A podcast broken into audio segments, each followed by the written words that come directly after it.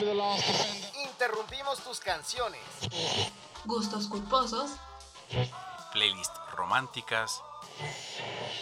Canciones y perreo. Interrumpimos los capítulos de tu serie favorita. Tus stories de amigos en la playa. Videos de bailecitos. Todo para reproducir desde el librero, el podcast de librerías Gandhi. No se te ocurra reproducir otro podcast. Sigue leyendo, sigue escuchando.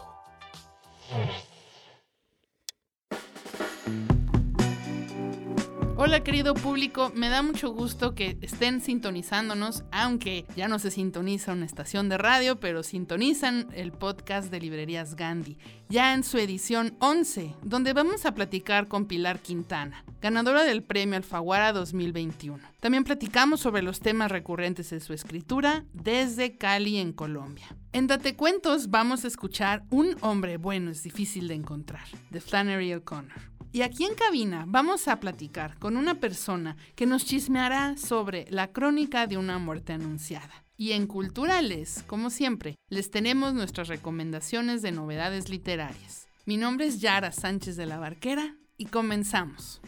Imágenes. Figuras retóricas. Sonidos. Compases. Temas recurrentes. ¿Cuál es la idea preponderante en la cabeza de Pilar Quintana? ¿Cuál es su leitmotiv?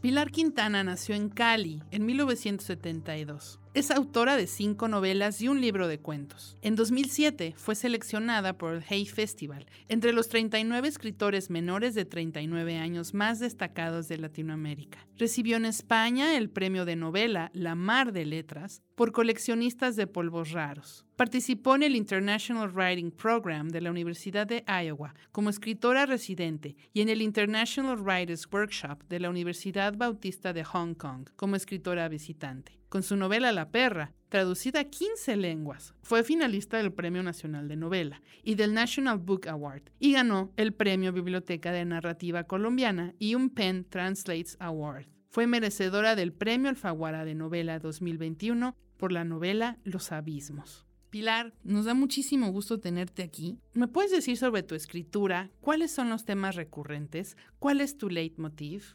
Pues ya cuando yo tenía siete años y estaba en primero de primaria, que es cuando en, en, aquella época le enseñaban a los niños a escribir en Colombia, lo primero que hice fue escribir un cuento, eh, una historia sobre un payaso que tenía la cara pintada de risa y por dentro estaba muy triste porque le habían ocurrido toda suerte de tragedias.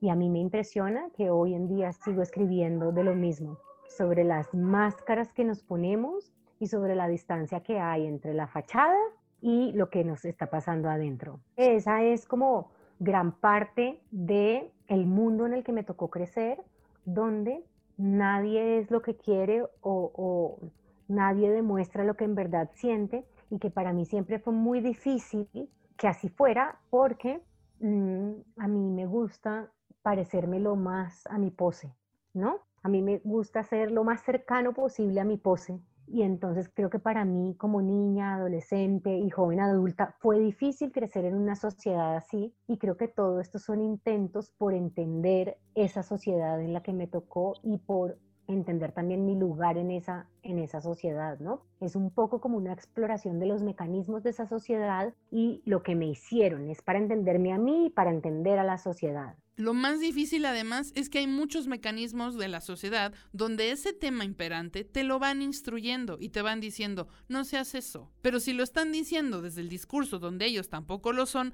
te crea una disociación cognitiva terrible. Es eso, y yo creo que yo estoy tratando de entender esa disociación, ¿verdad? Y de nombrarla, de hacerla visible, Ajá, que creo que, que fue, digamos, para mí fue traumático crecer en un mundo así.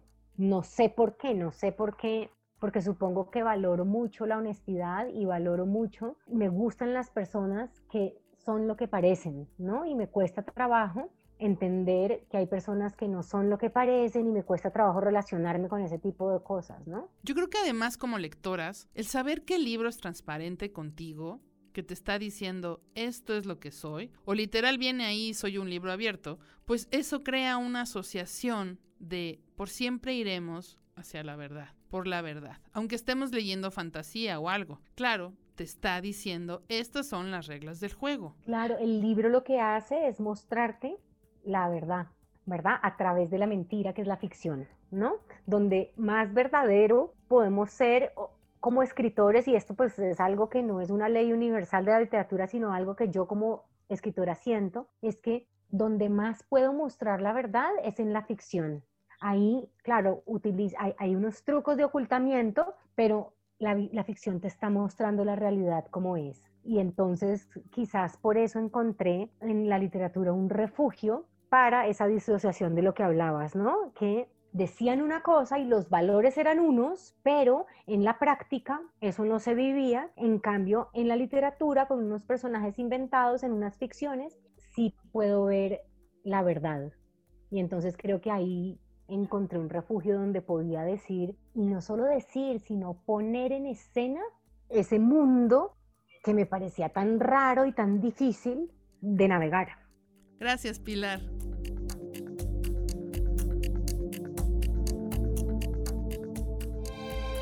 www. Punto. Gandhi. Punto. Com. Punto. MX.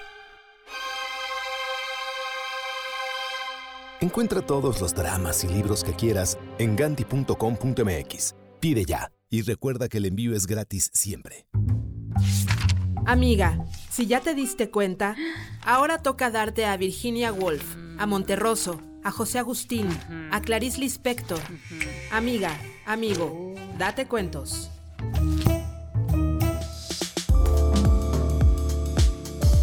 Amigos, hoy en Date Cuentos queremos que escuchen Un hombre bueno es difícil de encontrar, de la escritora inigualable estadounidense Flannery O'Connor.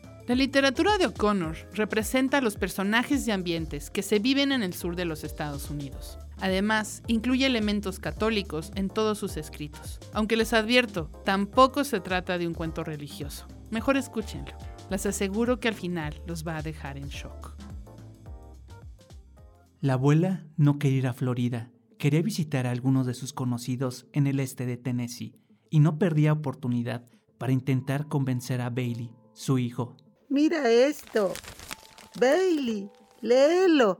Este tipo que se hace llamar el desequilibrado se ha escapado de la penitenciaría federal y se encamina a Florida.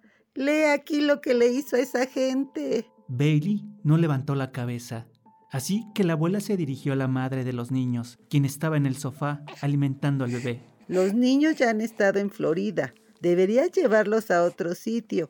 Así verían otras partes del mundo y aprenderían otras cosas. Nunca han ido al este de Tennessee. John Wesley, el niño de 8 años, y su hermanita June Starr estaban leyendo en el suelo. Si no quieres ir a Florida, ¿por qué no te quedas en casa? ¿Y qué harían si este sujeto, el desequilibrado, los agarrara? Le daría un puñetazo en la cara. A la mañana siguiente, la abuela fue la primera en subir al coche. A un costado dispuso su bolsa de viaje y debajo de ella escondía una cesta con el gato en el interior. Llevaba un sombrero azul marino y un vestido del mismo color con pequeños lunares blancos. En caso de accidente, cualquiera que la viera muerta en la carretera sabría al instante que era una dama.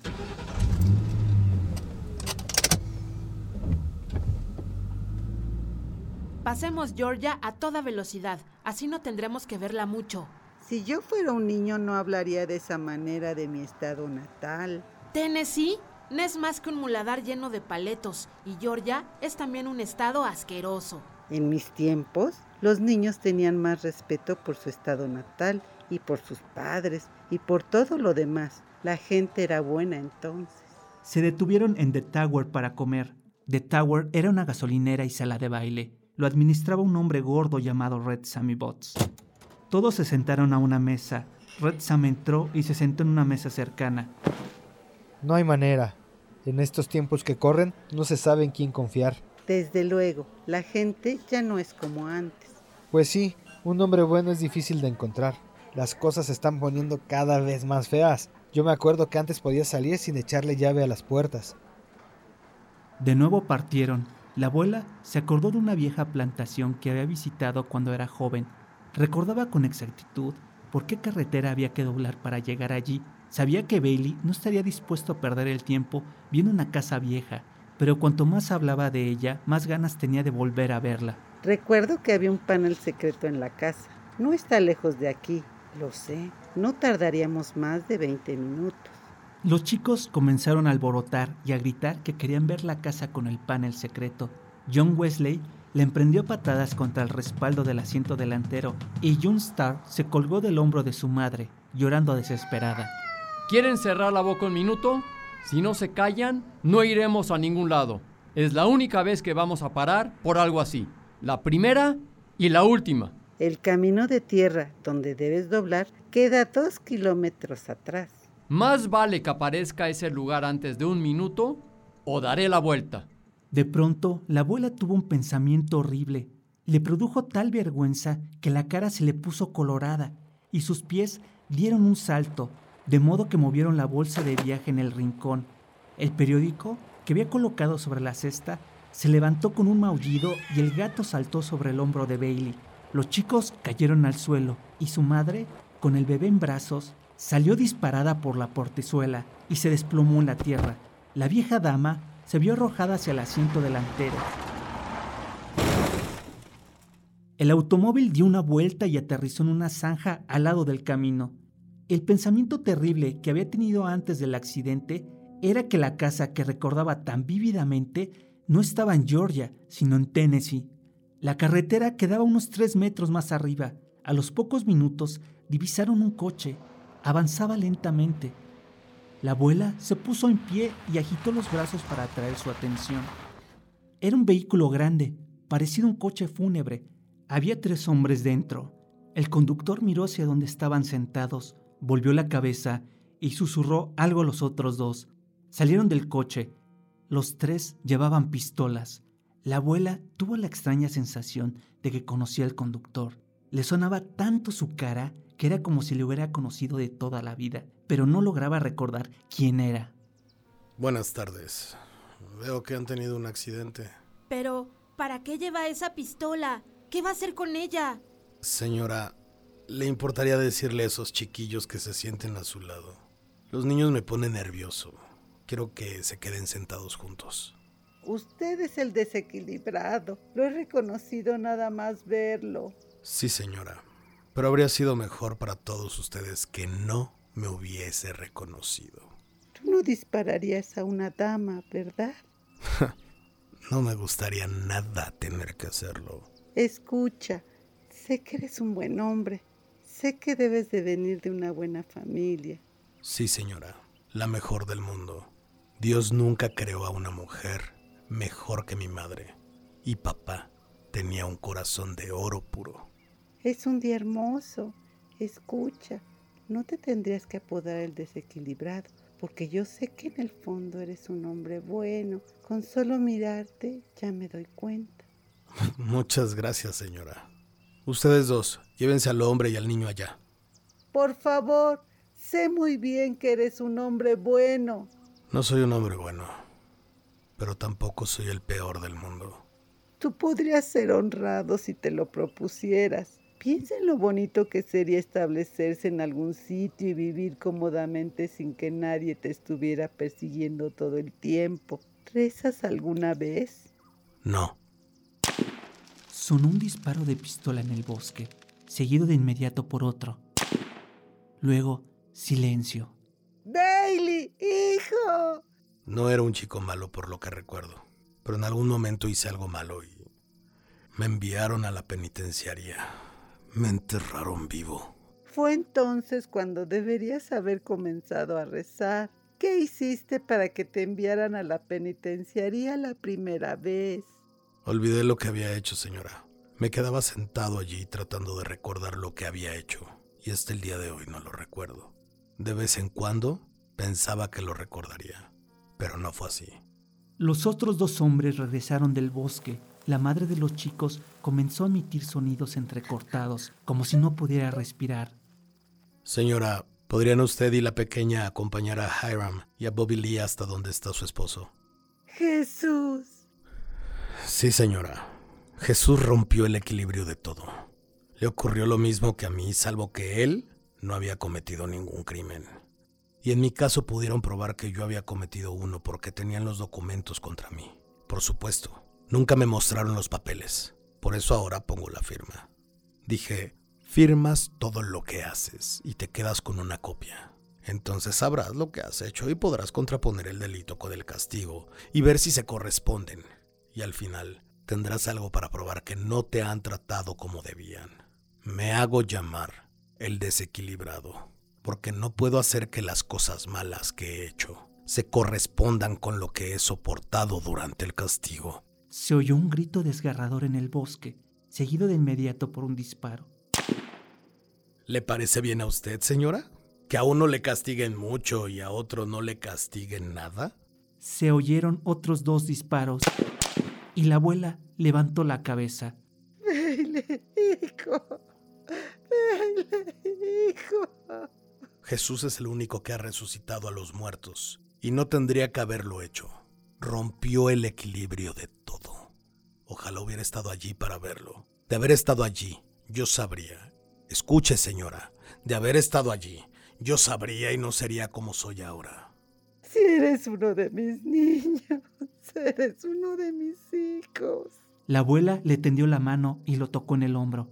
El desequilibrado saltó hacia atrás como si le hubiera mordido una serpiente y le disparó tres veces en el pecho. Los hombres regresaron del bosque y se detuvieron para observar a la abuela, que estaba tendida en un charco de sangre. Los ojos del desequilibrado estaban bordeados de rojo y tenían una mirada pálida e indefensa. Llévensela y déjenla donde pusieron a los otros.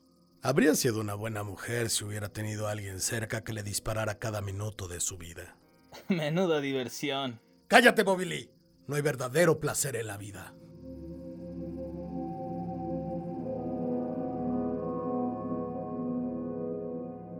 Hola, me llamo Ana y soy alcohólica. Desde que dejé de tomar me siento así como... Así. Pero...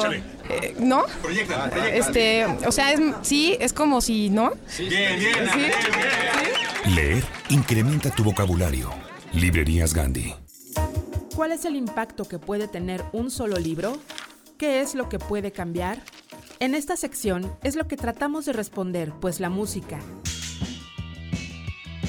el cine, First rule of Fight Club is you do not talk about Club. movimientos sociales, marcha del millón de máscaras que se hizo en varias ciudades del mundo fue organizada por este grupo internacional de activistas anónimos. En ocasiones las letras son tan poderosas que el libro no las puede contener. Algunas obras llegan a tener tanta potencia en nuestras vidas que las cambian. En esta sección escucharemos cómo a partir de ciertos libros la vida de las personas y el mundo cambió para siempre. Escucharás cómo cambió la vida a partir de los libros. Esto es La vida después de...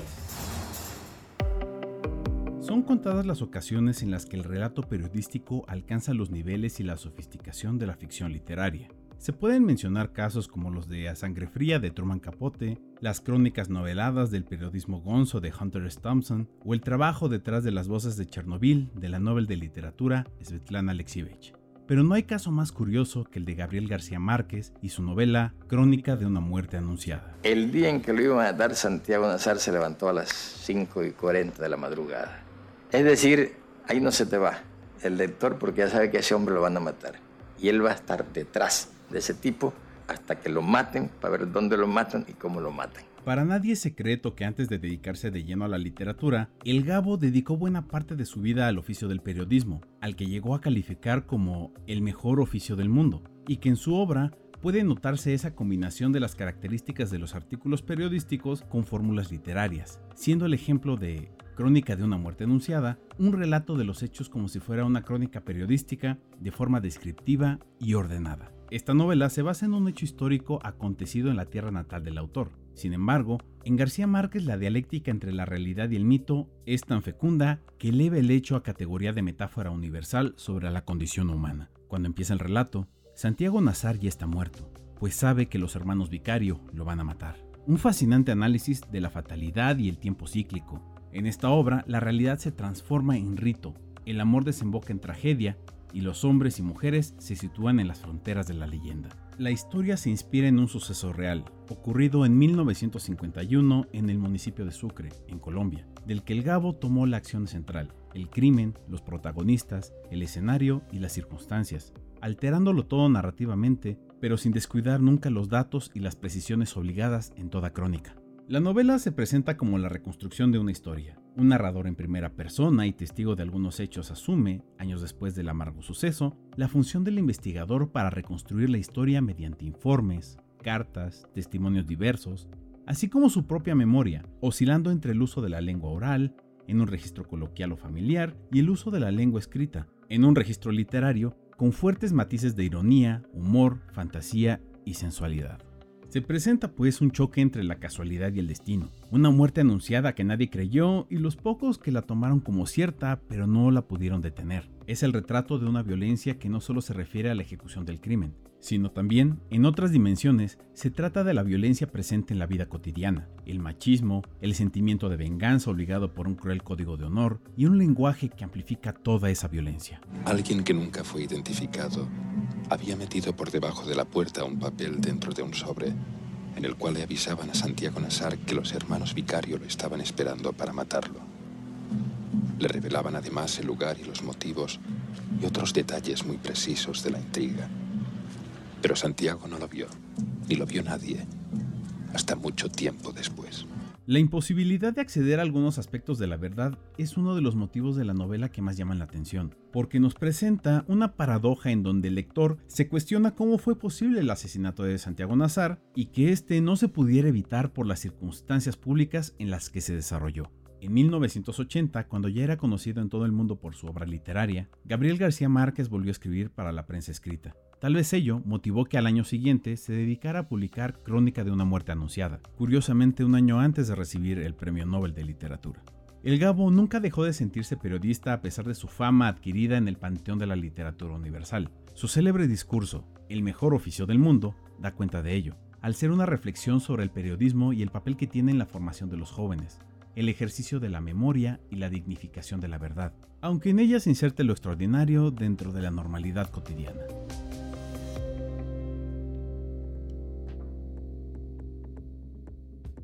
Pilar, ¿puedes contarnos cómo te marcó leer Crónica de una muerte anunciada?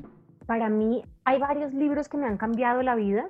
Crónica de, una muerte anunciada yo creo que fue el primero que logró eso cuando yo era una lectora joven, digamos de 14 años debía tener, cuando lo leí. Y lo que hizo Crónica de una muerte anunciada fue mostrarme que yo era apasionada por las historias y que eso era lo que yo quería hacer cuando fuera grande, que yo quería ser escritora. Yo lo leí y me metí completamente en el universo de Crónica de una muerte anunciada, cerré el libro, lo volví a abrir y volví a empezarlo, ¿verdad? Y al otro día volví a leerlo y la semana siguiente lo volví a leer. Y yo creo que yo en principio lo leí como unas ocho veces seguidas porque me pareció que era una historia formidable. En Crónica de una muerte anunciada hay un misterio y es quién verdaderamente fue la persona que le quitó la virginidad a Ángela Vicario, la protagonista. Y el libro mismo te dice que no vas a encontrar la respuesta, pero yo lo leía tratando de buscar las claves que dejaba el escritor, a ver si ahí yo podía darme cuenta quién había sido, ¿no? Ya una lectora, ya después cuando grande me di cuenta pues que él no, no, no iba a poder saberlo, pero me sigue pareciendo además que ese libro es una clase sobre escritura y es una clase maestra sobre escritura. Digamos, si se acaban todos los libros del universo y a mí me toca preservar uno en la memoria, para las nuevas generaciones yo preservaría Crónica de una muerte anunciada porque contiene todas las claves para que los escritores jóvenes aprendan a escribir. Ah, y es como Fahrenheit 451. Tú te aprenderías todo. Sin ninguna duda me aprendería Crónica de una muerte anunciada. Me parece una pequeña novela perfecta. Me parece que es un libro que en la primera frase nos dice lo que va a pasar, que el personaje se va a morir. Y sin embargo, el escritor es tan hábil que consigue hacernos leer todo el libro aun cuando sepamos el final. Gracias, Pilar, qué interesante.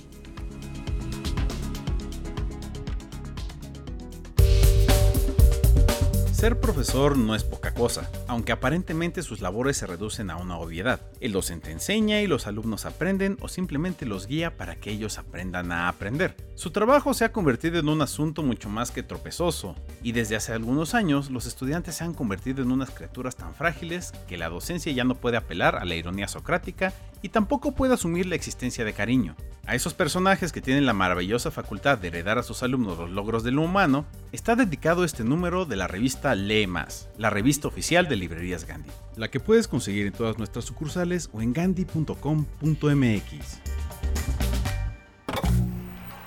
En exclusiva, para el podcast de Librerías Gandhi, tenemos a los personajes que ya leíste, pero que hoy podrás escuchar responder a nuestras preguntas en Metaentrevista de Personajes Literarios, donde la realidad quiere superar a la ficción.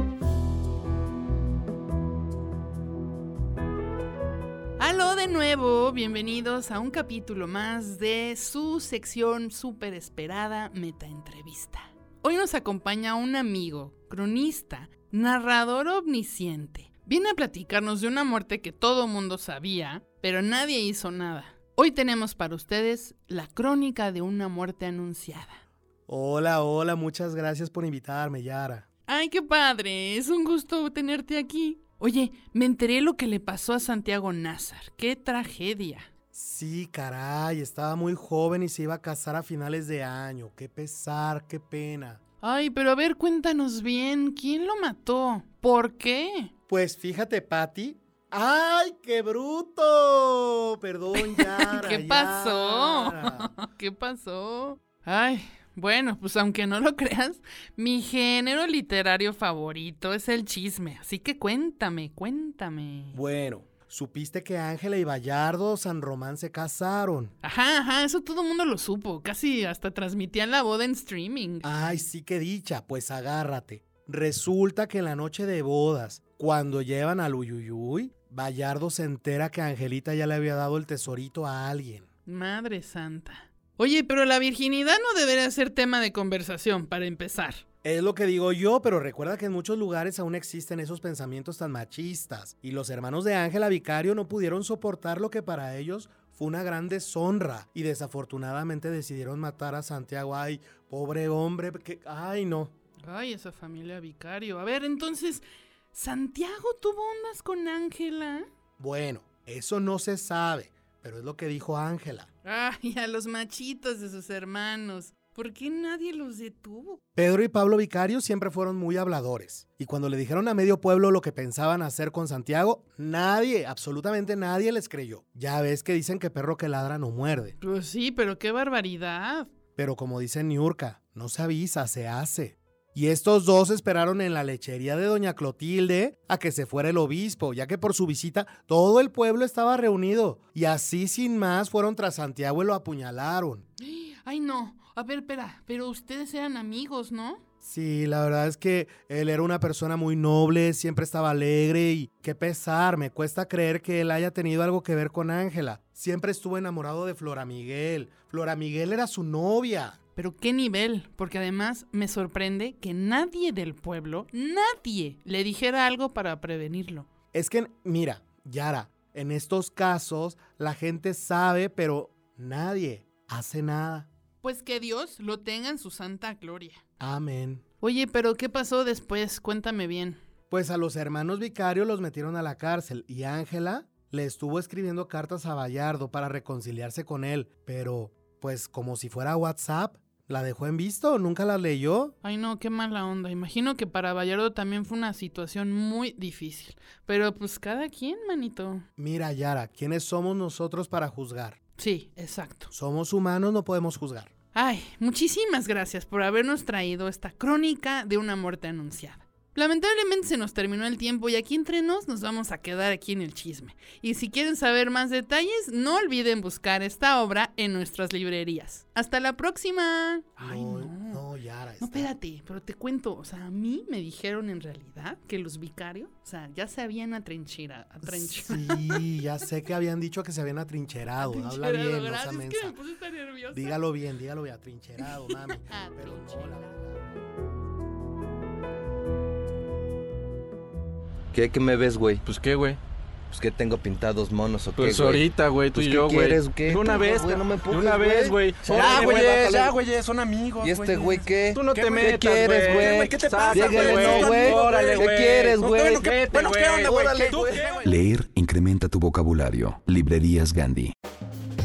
El sano cotorreo es esa costumbre que tienen las personas de hablar entre ellas, cual si fueran aves coloridas, divertidas y sobre todo cotorras. ¿Qué tiene que ver un cotorro con nuestros invitados? Especialmente que nuestros invitados son bien cotorros. Les gusta el jijiji y el jajaja, los libros y echarse una buena platicada. Esto es Echando Coto.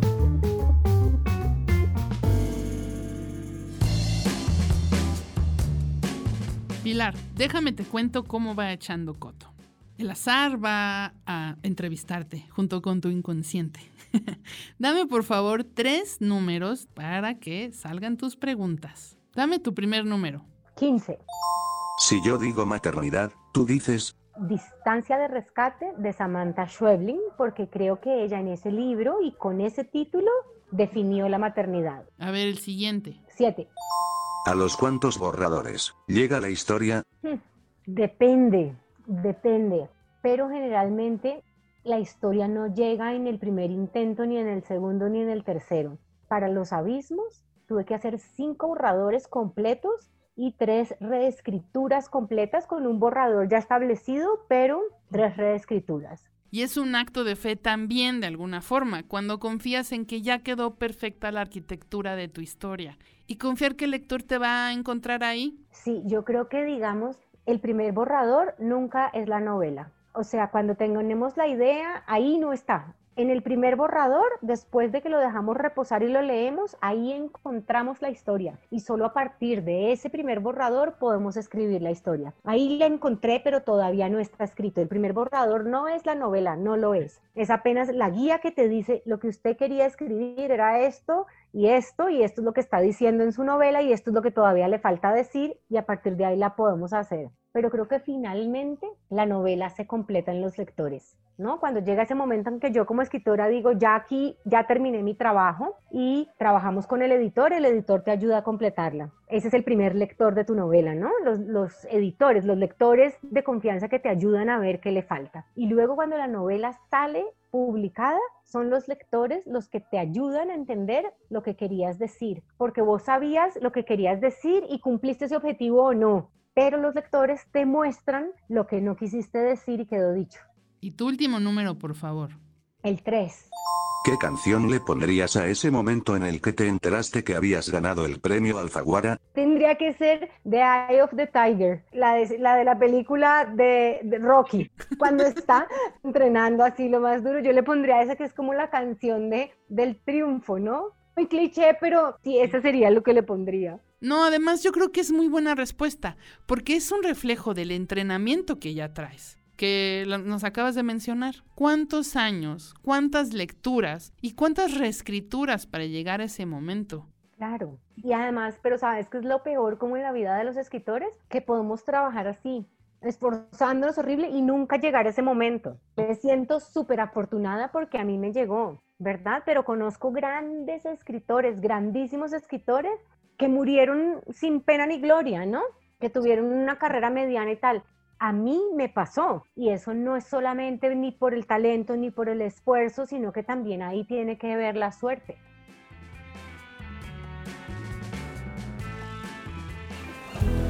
W, W, W. Punto. Gandhi. Punto. Com. Punto. M. X. Encuentra todo el romance y los libros que quieras en gandhi.com.mx. Pide ya y recuerda que el envío es gratis siempre. En esta sección hablaremos sobre las noticias más importantes en el mundo cultural.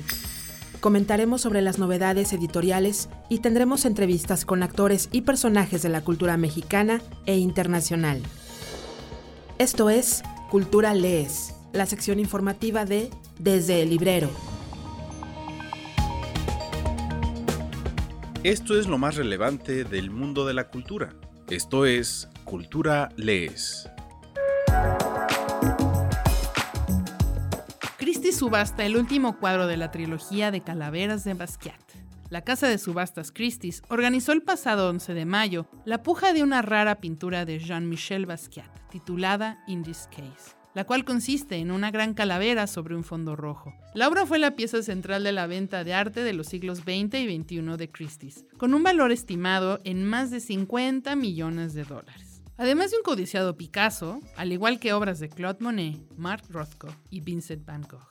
La pieza pertenece a la trilogía de Calaveras de Basquiat y es la última en venta. Apareció en la monumental retrospectiva del artista en la Fundación Louis Vuitton en París en agosto del 2018. Las otras piezas de esta colección son Untitled de 1981 y Untitled de 1982. Esta última se vendió en 110 millones de dólares, marcando el precio más alto jamás alcanzado por un artista estadounidense en una subasta. La obra In This Case duplicó el precio inicial estipulado y alcanzando un precio de 93 millones de dólares, convirtiéndose en la segunda pintura más costosa de Basquiat al momento. In This Case fue exhibida en la sede de Christie's en Hong Kong el 28 de abril y posteriormente en el Rockefeller Center en Nueva York. La obra estaba en posesión del diseñador de moda y cofundador de Valentino Giametti y que fue incluida en la retrospectiva organizada por la Fundación Louis Vuitton en París.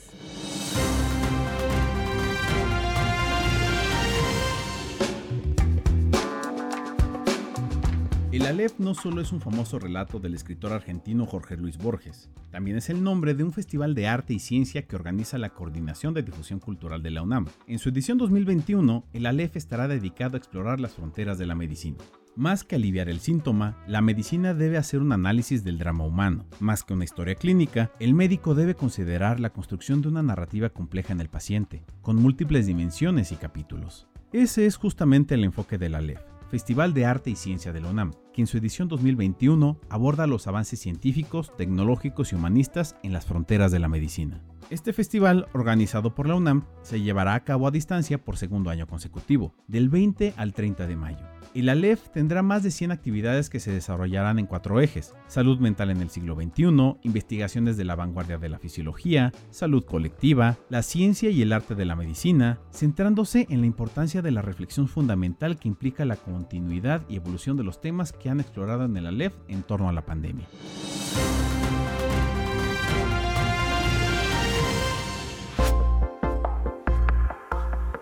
El IMCINE presenta una exposición fotográfica virtual sobre realizadoras.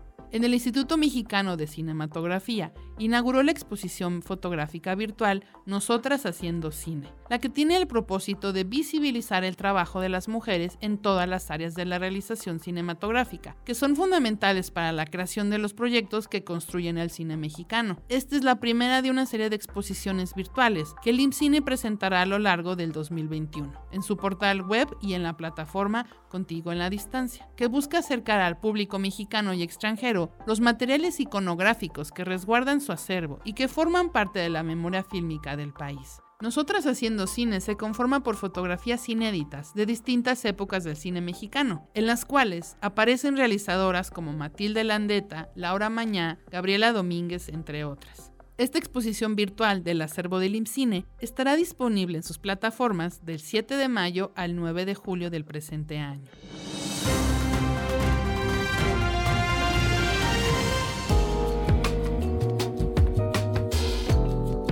Irma Gallo conversó con Ligia Urroz acerca de su libro Somoza. De hecho, el libro está dividido en dos partes. La primera parte, para mí, era esencial dar la perspectiva de los asesinos, de quienes no lo querían, de quienes lo odiaban. Y por eso esa primera parte es todo esta urdimbre alrededor de su asesinato, del complot y de las ideologías que tenía este comando que lo mató. Y la segunda parte del libro es esta manera de colocar las piezas del rompecabezas entre Ligia niña y Ligia adulta. ¿Por qué esto?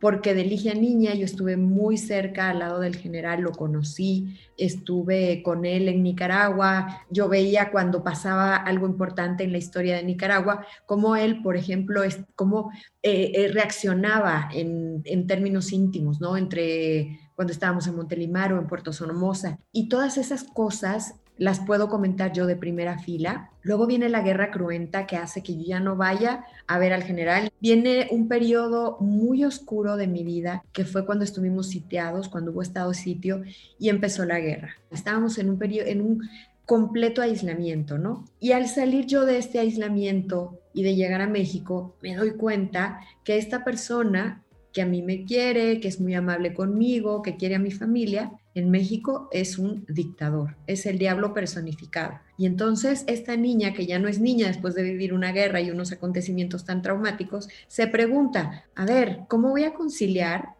toda esta historia que yo lo veía como un personaje bueno y, ahora resulta que no lo es. Puedes ver la entrevista completa en el canal de YouTube de la revista Lee Más, la revista oficial de Librerías Gandhi.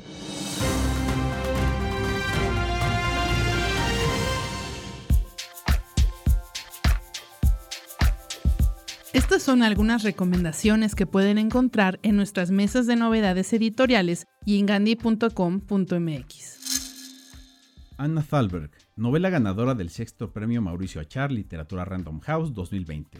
Ya puedes conseguir la última novela ganadora del premio Mauricio Achar Literatura Random House, que narra la historia de Anna Thalberg, mujer de singular belleza que es acusada de brujería y juzgada en las postrimerías de la Alemania medieval de la pluma del escritor jalisciense Eduardo San García, quien obtuvo el galardón, convocado por Librerías Gandhi y Penguin Random House Grupo Editorial en diciembre pasado de entre 812 novelas concursantes. El autor recrea el contexto histórico real y las vidas de las personas involucradas en la novela. Resalta la cacería de brujas que se vivió en el siglo XVI en Europa. Una mujer de singular belleza que es acusada de brujería por sus vecinos y dirigido por un feroz inquisidor, es llevada a la fuerza a la ciudad de Wurzburgo para ser juzgada. Su esposo y el sacerdote de la aldea emprenden un viaje buscando detener a la bestia ciega de la Inquisición, que inexorablemente intenta arrastrar a la mujer hacia la hoguera. En las páginas de esta novela encontrarás brujas, hombres lobo, espíritus familiares y hasta un demonio, pero su presencia es insuficiente para ocultar el verdadero horror, la inhumanidad de las instituciones y la maldad arbitraria que anida en el corazón del ser humano. El infinito en un junco, en editorial Ciruela. Este es un libro sobre la historia de los libros, un recorrido por la vida de ese fascinante artefacto que inventamos, para que las palabras pudieran viajar en el espacio y en el tiempo.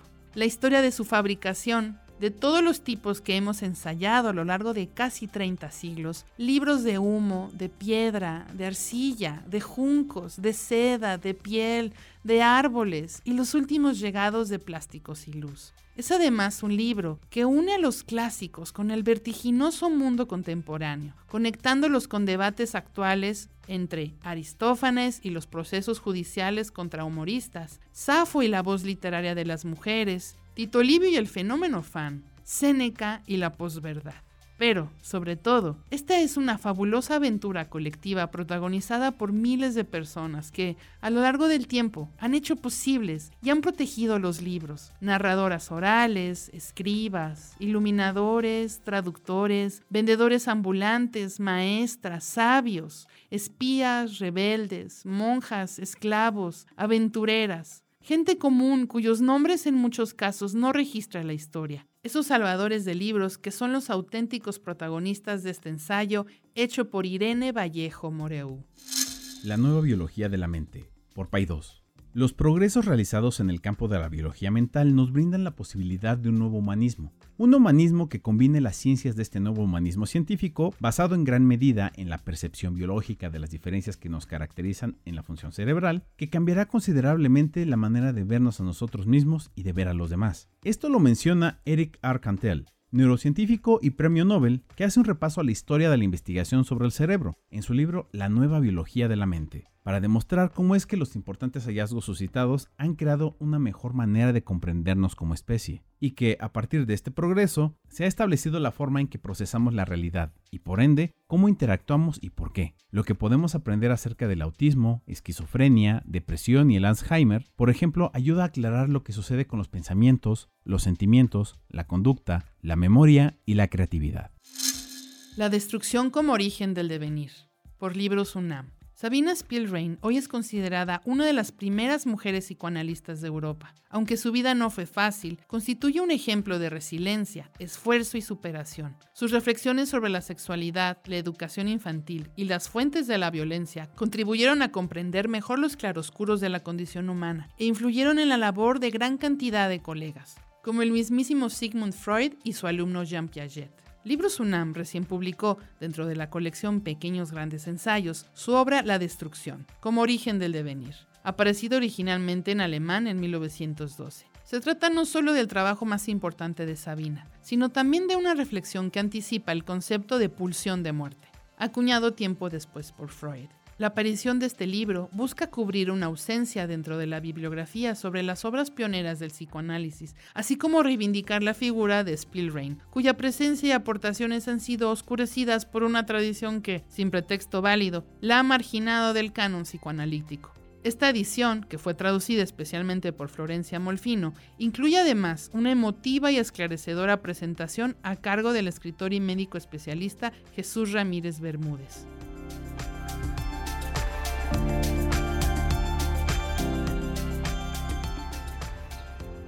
Mi amor. ¿Qué, qué, Mi amor, ¿qué, qué crees? Ay, qué mi chiquita. Es que qué- tengo que decirte algo que... Ay, dime lo que quieras, mamacita. No sé si te va a gustar o no, Ay, ¿cómo pero no? estamos embarazados. ¿Estás embarazada?